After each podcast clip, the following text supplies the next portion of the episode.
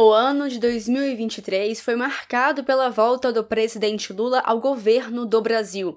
E em 12 meses, em um trabalho incansável de reconstrução do país, tão desmontado pela gestão Bolsonaro, tivemos o lançamento e a recriação de 75 programas. O governo Lula repassou mais de 1 trilhão e 500 bilhões de reais a estados, municípios e cidadãos neste ano. Destaque neste montante para os programas de combate à pobreza e de proteção social, que somaram 889 bilhões de reais em benefícios pagos em todas as unidades da federação, fundamentais para a reconstrução do país. O Brasil voltou a ser um país respeitado, ressaltou o presidente Lula no programa Conversa com o Presidente, ao retornar de sua viagem ao Oriente Médio e à Alemanha. Na ocasião, Lula retomou a agenda externa que colocou o país como o segundo maior destino de investimentos. O Brasil voltou a ser um país respeitado. Como é bom você saber que as pessoas querem saber como é que está o Brasil. As pessoas que querem investir, as pessoas querem discutir transição ecológica, querem transição energética, a questão climática. As pessoas querem compartilhar com o Brasil. Como é importante essa história do Brasil conquistar o direito de fazer a COP em 2025, em Belém. Como é importante o Brasil presidir o G20, vai dar trabalho? Vai. Mas é importante que o Brasil aprenda a ser grande. É importante que o Brasil aprenda a ser importante. É importante que o Brasil aprenda a ser do tamanho que ele tem. E vamos voltar a ser o país da alegria, mas, sobretudo, o país de homens e mulheres, trabalhadores e trabalhadoras que querem viver com dignidade. É esse Brasil que eu quero entregar ao povo brasileiro quando terminar o meu mandato, dia 31 de dezembro de 2026. O Bolsa Família, que encerrou o ano com as melhores médias de repasse de benefícios, de número de famílias contempladas e de investimento federal de sua história, foi responsável por uma transferência de renda que até dezembro somava 169 bilhões de reais. Em 20 anos de existência, o Bolsa Família foi renovado nesta terceira gestão do presidente Lula. O programa foi crucial para tirar o Brasil do mapa da fome da Organização das Nações Unidas em 2014. Nós sabemos que o programa de transferência de renda na dominação da pobreza é fundamental, destacou Eliane Aquino, secretária nacional de Renda de Cidadania do Ministério do Desenvolvimento e Assistência Social, Família e Combate à Fome. E nessa retomada do programa, o programa voltou a olhar para as famílias, para os núcleos familiares. Uhum.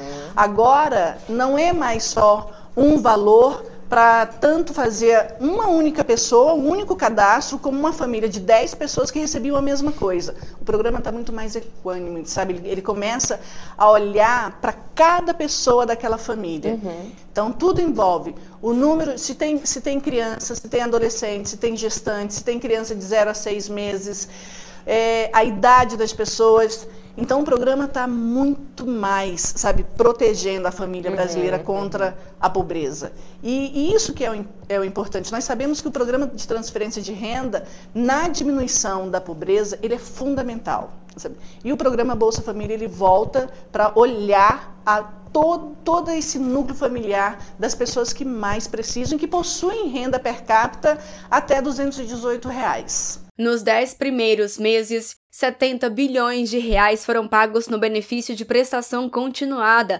voltado para idosos e pessoas com deficiência em condição de vulnerabilidade. Outros 3 bilhões de reais foram aplicados no auxílio gás e 610 bilhões de reais em benefícios previdenciários. Na área econômica, é destaque a promulgação da reforma tributária em tempos democráticos, as novas regras fiscais que substitui o antigo teto de gastos como âncora fiscal nas contas públicas da União, as políticas de valorização do salário mínimo e da igualdade salarial entre homens e mulheres. A reforma tributária do governo Lula e do PT, promulgada no dia 20 de dezembro deste ano, garante redução de impostos para os mais pobres.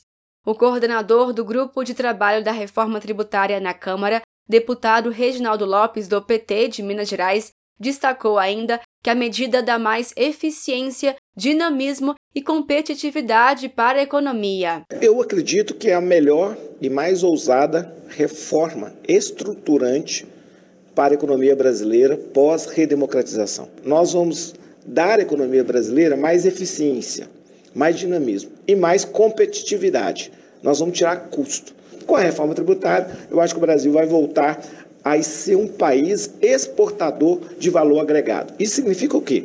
Milhões de empregos, bilhões de arrecadação e trilhões de PIB, melhorando a renda per capita do povo brasileiro, eu acredito aí em 6 mil reais ano. Nós vamos reduzir a carga tributária para 90% da população. De fato, quem ganha mais é pagar mais e quem ganha menos é pagar menos. Tivemos a retomada do Minha Casa Minha Vida, que prevê contratar 2 milhões de novas unidades habitacionais até 2026, e a volta do Mais Médicos, que bateu recorde de adesão de profissionais e chegou a 28 mil médicos alocados, além da reestruturação do programa de aquisição de alimentos, que valoriza a agricultura familiar e leva alimentos saudáveis a quem mais precisa. O país se debruçou em iniciativas para reduzir o desmatamento da Amazônia e a diminuição de combustíveis fósseis. O olhar pautado pela ciência também se reflete na volta das campanhas de vacinação e do Zé Gotinha, e no reajuste após anos de bolsas dos mais variados espectros de estudo universitário e de nível médio. Sobre as medidas relacionadas ao meio ambiente, o presidente do BNDES, Aloísio Mercadante, destacou que o Brasil vai liderar a agenda pelo desenvolvimento sustentável e a descarbonização da economia. Essa presença marcante do Brasil na COP mostra que com a vitória do presidente Lula o Brasil voltou com uma agenda ambiental ambiciosa, portadora de futuro, de um país que quer liderar a descarbonização e o enfrentamento dessa grave, dramática crise climática que o mundo enfrenta. É, estamos todos aqui trazendo várias iniciativas que avançam na direção de um mundo sustentável, do compromisso com a COP de Paris, de que nós temos que perseguir no máximo um e meio de, de grau centígrado de aquecimento da Terra. E nesse evento nós temos também algo inédito na história da República, que é o ministro da Fazenda, sua equipe, discutindo com os outros ministérios, com o BNDES, com o MMA, desenhando um plano de transição ecológica muito abrangente, muito consistente e muito promissor, que pode ter um papel decisivo na coordenação, junto com o novo PAC, com a nova política de neoindustrialização do Brasil, são um tripé articulado e complementar para a retomada do desenvolvimento sustentável e para a descarbonização da nossa economia. Além disso, o olhar do cuidado ficou patente no Desenrola Brasil, que resolveu as dívidas de mais de 10 milhões de brasileiros e brasileiras nas renegociações de dívidas do FIES e na criação do programa Escola em Tempo Integral, pensado para uma educação de mais amplo espectro. Esses são alguns destaques do compromisso do presidente Lula para o crescimento do país e o cuidado com as famílias brasileiras. No Spotify da Rádio PT, você encontra as principais ações realizadas pelo governo federal neste primeiro ano de gestão de Lula. De Brasília, Thaisa Vitória.